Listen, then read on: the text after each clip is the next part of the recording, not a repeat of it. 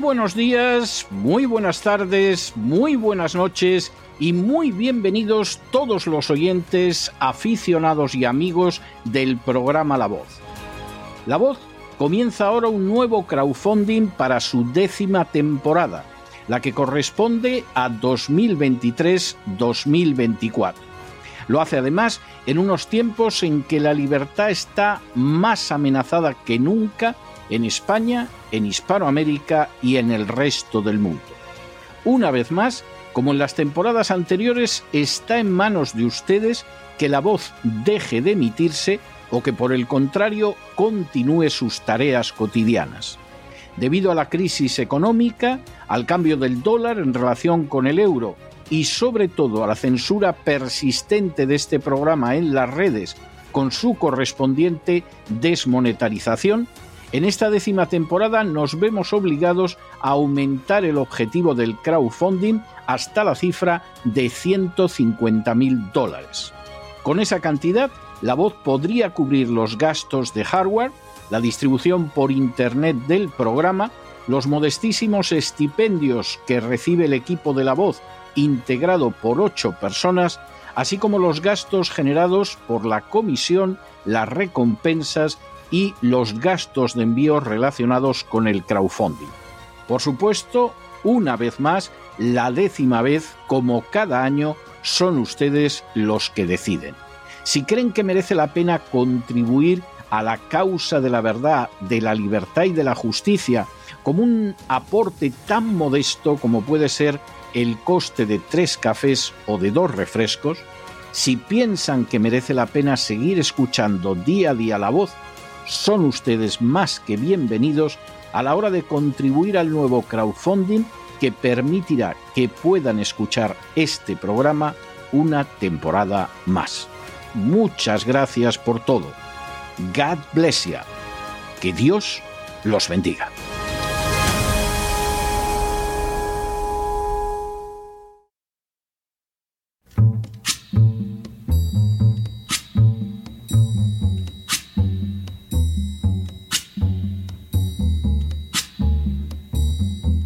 Voz con César Vidal, desde el exilio. When the night has come and the land is dark and the moon is the only light we'll see. No, I won't be afraid. Oh, I won't be afraid just as long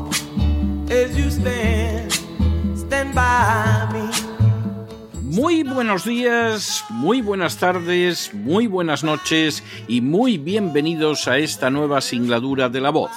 Soy César Vidal, hoy es el martes 27 de junio de 2023 y me dirijo a los hispanoparlantes de ambos hemisferios, a los situados a uno y otro lado del Atlántico y como siempre lo hago desde el exilio. Corría el año 1864 cuando tenían que celebrarse las elecciones presidenciales en Estados Unidos. La situación era ciertamente muy difícil, porque la nación se hallaba sumida en una guerra civil desde hacía tres años y los muertos de ambos bandos se contaban ya por centenares de miles. A pesar de todo, el presidente Abraham Lincoln decidió que las elecciones no podían dejar de celebrarse por más que existieran serias posibilidades de verse derrotado. De hecho, tomando una hoja de papel de la mansión del Ejecutivo, Lincoln escribió esta mañana, al igual que en los días anteriores, parece considerablemente probable que esta administración no sea reelegida. En ese caso, será mi deber cooperar con el presidente electo para salvar la unión entre la elección y la inauguración, ya que habrá asegurado su elección sobre tal base que posiblemente no podrá salvarla después. Tras estampar su firma, Lincoln dobló el papel y procedió a sellarlo. Más tarde, durante el mismo día, pidió a los diferentes miembros del gabinete que firmaran en el dorso sin decirles cuál era el contenido. Después lo colocó en su escritorio.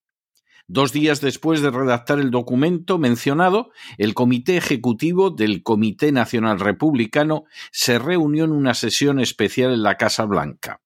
Su intención era convencer a Lincoln de que enviara delegados a Richmond, la capital de la Confederación, para entablar conversaciones encaminadas a conseguir la paz.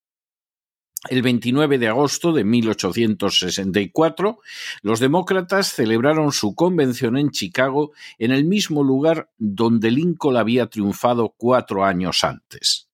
Su plataforma electoral buscaba obtener la paz a cambio de aceptar la independencia de los estados del sur. En una jugada política de especial habilidad, los demócratas ofrecieron la candidatura a la presidencia al general McClellan, un hombre al que podían presentar como un héroe de guerra maltratado injustamente por Lincoln. Sin embargo, entonces la situación militar comenzó a experimentar un cambio extraordinario. El 2 de septiembre, el general unionista Sherman tomó la ciudad sureña de Atlanta y otras victorias conseguidas por Grant y Sheridan llevaron a concluir a muchos que Lincoln había demostrado durante todos aquellos años una talla política excepcional. A pesar de las presiones recibidas desde todos lados, a pesar de los fracasos continuos en el campo de batalla y a pesar de la incapacidad de buen número de sus generales, no había perdido la moral ni había buscado una salida negociada.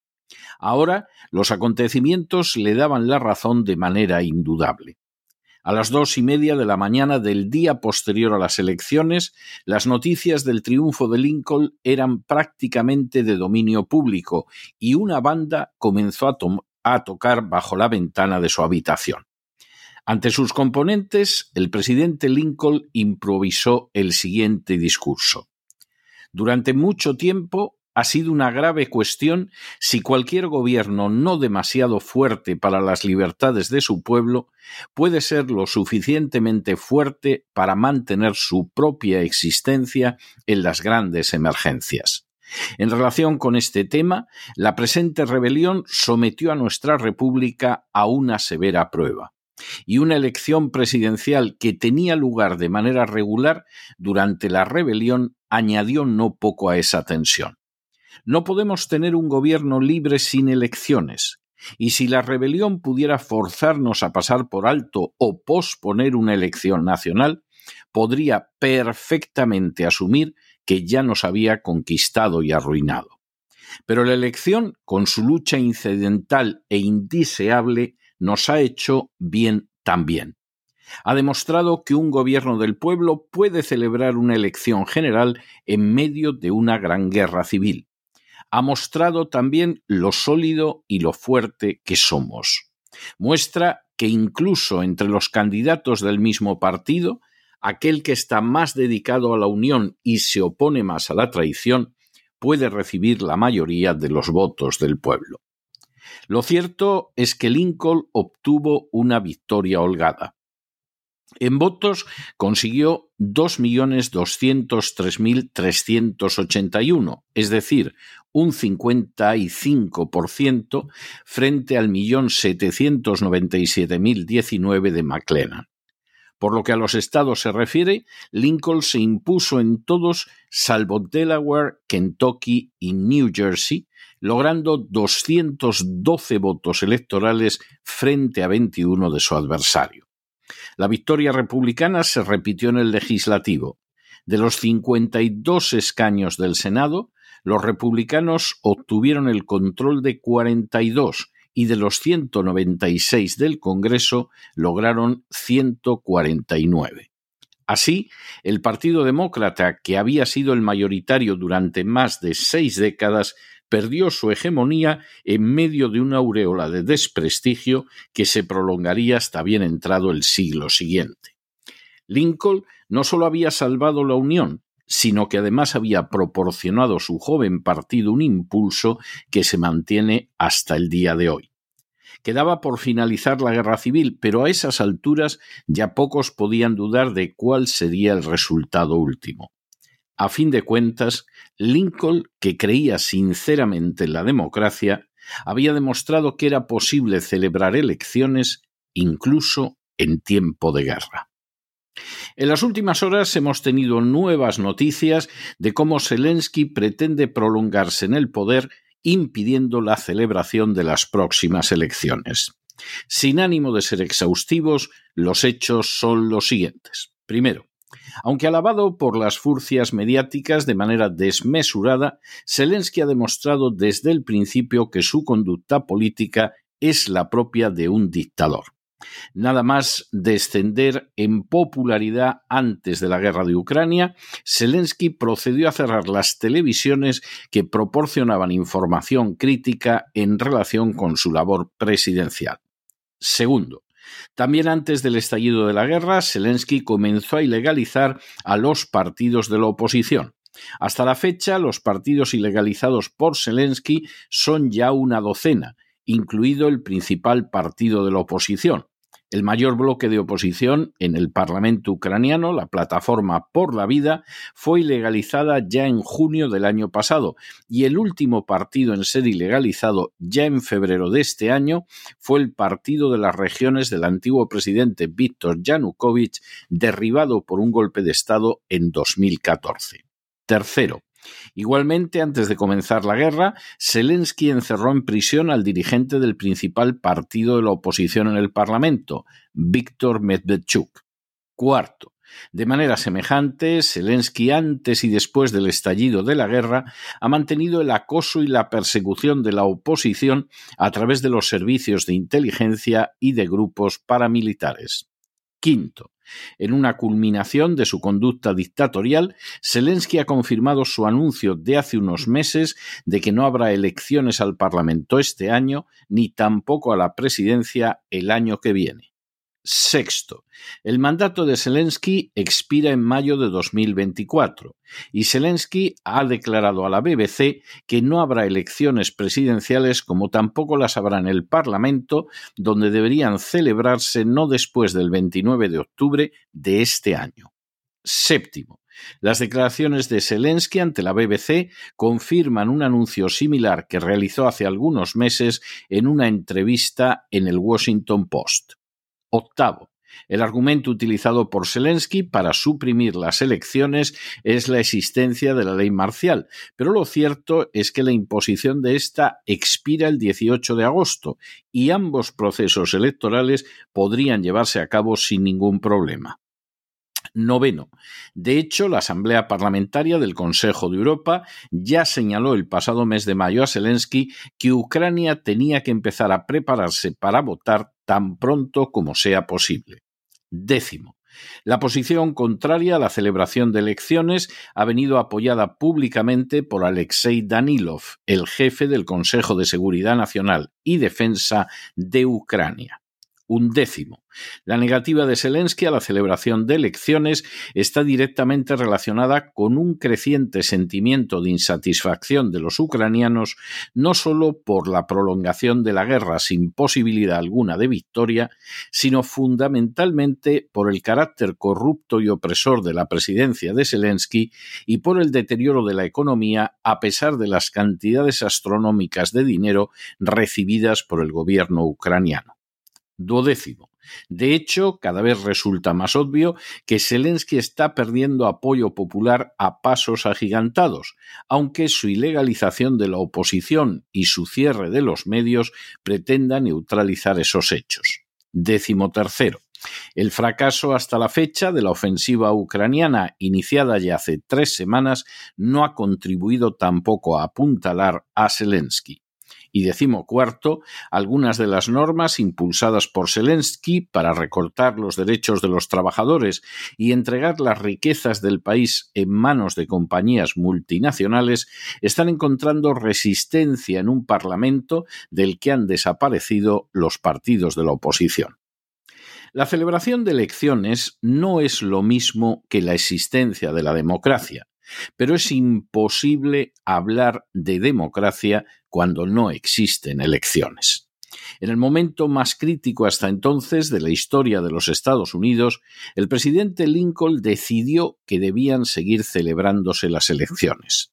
Existían no pocas posibilidades de que pudiera perderlas y así lo dejó incluso consignado por escrito. pero no podía escudarse en la dificultad del momento para eliminar algo tan esencial en un sistema democrático. Como es sabido, Lincoln ganó aquellas elecciones y reelegido como presidente pudo mantener la Unión, aunque fuera asesinado antes de concluir su segundo mandato. Con su vida dejó de manifiesto que creía en la democracia como el gobierno del pueblo, por el pueblo y para el pueblo. A diferencia de Lincoln, Zelensky jamás ha sido un demócrata. Cómico de pésimo gusto y acentuada chabacanería, fue designado por el principal oligarca ucraniano, el mismo que había hecho negocios con Hunter Biden, para convertirse en el presidente de Ucrania. Lo que vino a continuación fue una horrible fiebre liberticida que tuvo como víctimas a televisiones cerradas y a partidos ilegalizados mientras se procedía al encarcelamiento de políticos contrarios, destacando de manera especial el jefe del principal grupo de oposición en el Parlamento. Todas esas acciones fueron ocultadas porque, al igual que señaló en su día el presidente Roosevelt, refiriéndose al dictador nicaragüense Anastasio Somoza, Zelensky es un son of bitch, un hijo de perra, pero es our son of bitch, nuestro hijo de perra. De hecho, Zelensky no ha pasado de ser una marioneta que obligara a reaccionar a Rusia para defender su seguridad nacional y que además no ha dejado de ser utilizada para permitir el saqueo total de Ucrania en manos de poderes internacionales. Precisamente porque Zelensky no es un demócrata, sino un corrupto liberticida y nuestro hijo de perra, no ha dejado de dar pasos para convertirse en un dictador no sujeto ya por ningún freno, y el anuncio repetido de que no habrá elecciones es solo una de tantas pruebas de esta situación. Nadie con un mínimo de integridad moral puede sostener a un dictador liberticida y corrupto como Zelensky, que aspira a prolongarse indefinidamente en el poder a una costa de no celebrar elecciones. No nos engañemos. Ha llegado el momento de no enviar un solo dólar más a Ucrania. Pero no se dejen llevar por el desánimo o la frustración, y es que a pesar de que los poderosos muchas veces parecen gigantes, es solo porque se les contempla de rodillas, y ya va siendo hora de ponerse en pie. Mientras tanto, en el tiempo que han necesitado ustedes para escuchar este editorial, la deuda pública española ha aumentado en más de 7 millones de euros y una parte no pequeña va a costear elecciones y a las furcias mediáticas que las caldean. Muy buenos días, muy buenas tardes, muy buenas noches. Les ha hablado César Vidal desde el exilio. Que Dios los bendiga.